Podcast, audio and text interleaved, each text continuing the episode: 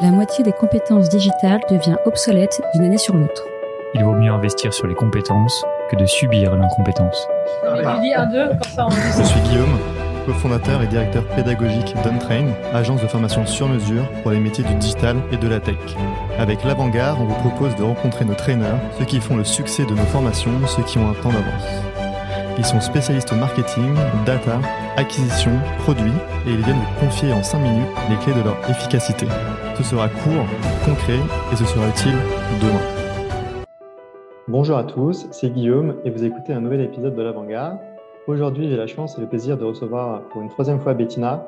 Bettina qui est Machine Learning Engineer chez Spotify et qui vient nous parler de la place des femmes dans le monde du cloud computing et de la tech.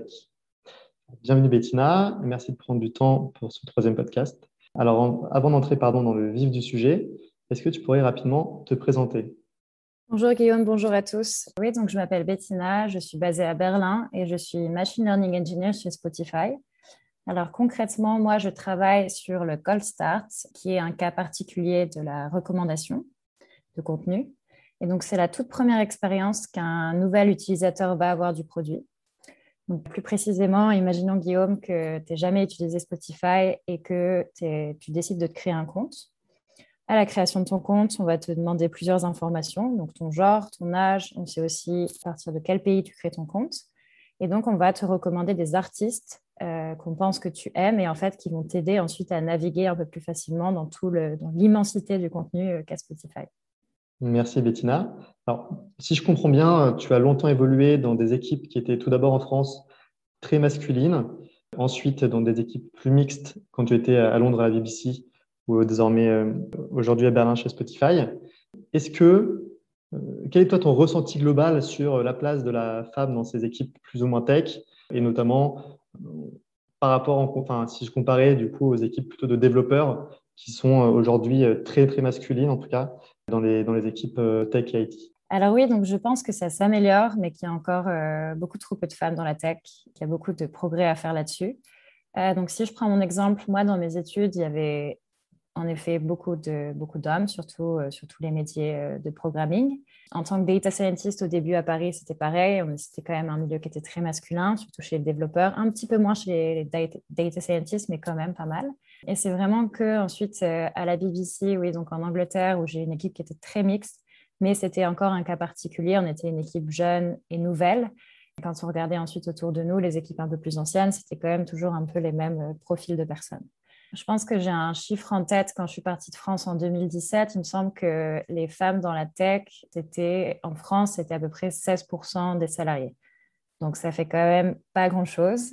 Je pense que les choses changent, mais elles ne changent pas très vite oui, en effet, les, choses euh, doivent changer. Justement, est-ce que toi, tu connais des actions qui sont mises en place, que ce soit euh, chez Spotify, à la BBC, ou bien de manière générale, pour euh, remédier à ces problèmes, on va dire, d'inégalité en termes de volume de postes dans ces métiers de digital et de la tech, particulièrement de la tech du coup? Oui, donc à mon avis, il y a plusieurs choses à changer pour améliorer les choses.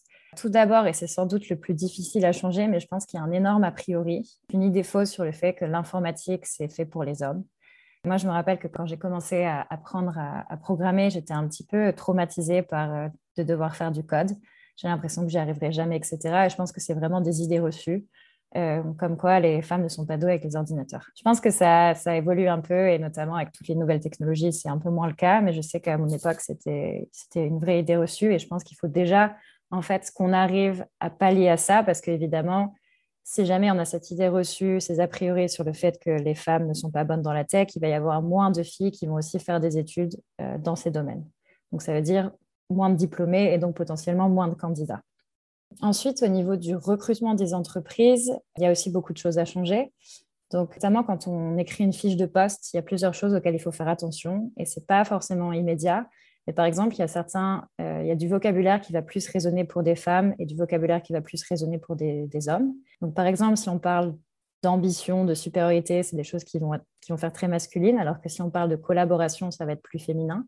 Donc, je sais cas en anglais, il y a des outils qui, existent et qui sont, euh, qui sont disponibles en ligne où justement tu peux mettre ta, fiche de poste et tu peux voir si elle est un peu une sonorité plus masculine que féminine.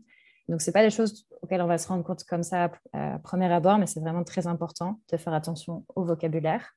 Ensuite, encore dans les fiches de poste, dans les offres, on en attend beaucoup trop des candidats. Et donc, on va faire une liste très, très longue de toutes les compétences à absolument avoir.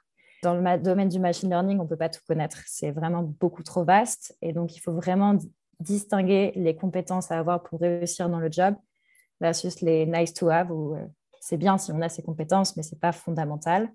Il y a des études qui montrent que les femmes ont tendance à ne pas postuler si elles ne cochent pas toutes les cases.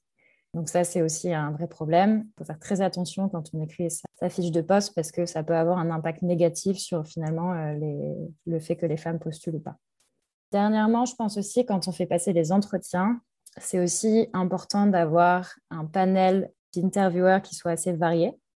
Il y a encore une fois, il y a des études, je crois que c'était Cisco qui avait fait une étude là-dessus et qui montrait que quand une femme avait dans son, dans son panel d'intervieweurs euh, quelqu'un du même genre ou de, du même âge ou euh, de la même ethnicité, alors il y avait 50% de chances de plus qu'elle ait ensuite une offre par l'entreprise. Par Donc, euh, il y a vraiment plusieurs points sur lesquels on peut, on peut agir. Je sais qu'à la BBC et chez Spotify, c'est vraiment des choses où on fait attention. Et on sait très bien que la diversité est très importante dans une équipe et donc il, faut, il faut travailler là-dessus. Ah, et justement, à Spotify, aujourd'hui, vous êtes une équipe de, de combien de, machine learning engineer et l'équipe data science de manière globale, elle est, constituée de, combien de profils environ? Et euh, quelle est la répartition euh, homme-femme dans ce, dans ce pool de participants? Alors, je vais pouvoir juste parler de mon équipe parce que donc, ça fait que quelques mois que je suis arrivée, je n'ai pas encore tous les chiffres en tête. Mais donc, dans mon équipe, on est une quinzaine de personnes et je pense qu'on n'est qu'un tiers, un tiers de filles euh, aujourd'hui. Après, je sais très bien qu'ils font des efforts énormes pour essayer justement de ramener un peu plus de diversité, de ramener un peu plus de femmes.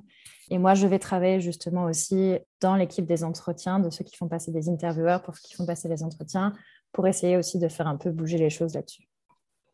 Merci Bettina. Alors du coup, est-ce que en dehors du monde du travail, justement, il y a des initiatives qui sont menées ou peut-être auxquelles tu participes pour promouvoir la place de la femme dans le monde de la tech? Euh, oui, alors il y a pas mal d'initiatives qui, ont lieu. Moi, je, sais que je travaille avec euh, une, association à Londres qui, en fait, va intervenir auprès de jeunes euh, étudiantes. Donc, elles ont 8 ou 9 ans, je crois. Et en fait, pour leur expliquer un peu tous les métiers possibles. Et donc, concrètement, ce, ce, qui va se passer, c'est qu'elles vont venir assister à mon travail. On va un petit peu discuter de ce que je fais dans la vie de tous les jours. Et c'est vraiment pour, en fait, leur ouvrir les yeux sur tout ce qui est possible plus tard et donc, c'est très bien d'avoir une diversité des profils. Et donc, ils étaient très contents d'avoir une, fille dans la tech pour pouvoir euh, montrer qu'on peut faire du code et on peut s'amuser, et peu importe si on est une femme ou un homme. Merci Bettina. Euh, peut-être une dernière question pour ceux et surtout pour celles qui nous écoutent. Est-ce que tu aurais un conseil euh, à leur donner ou des recommandations à faire? Euh, oui, donc euh, de manière générale, je dirais juste que vraiment tout le monde peut se lancer euh, dans ce métier de, machine learning engineer.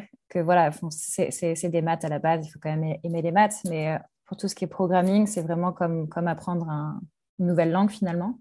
Donc il ne devrait pas y avoir de barrière qu'on soit, un homme ou une femme, et c'est vraiment des métiers qui sont très inspirants parce qu'ils peuvent être vraiment appliqués plein de, dans plein de sujets différents, dans plein de domaines différents.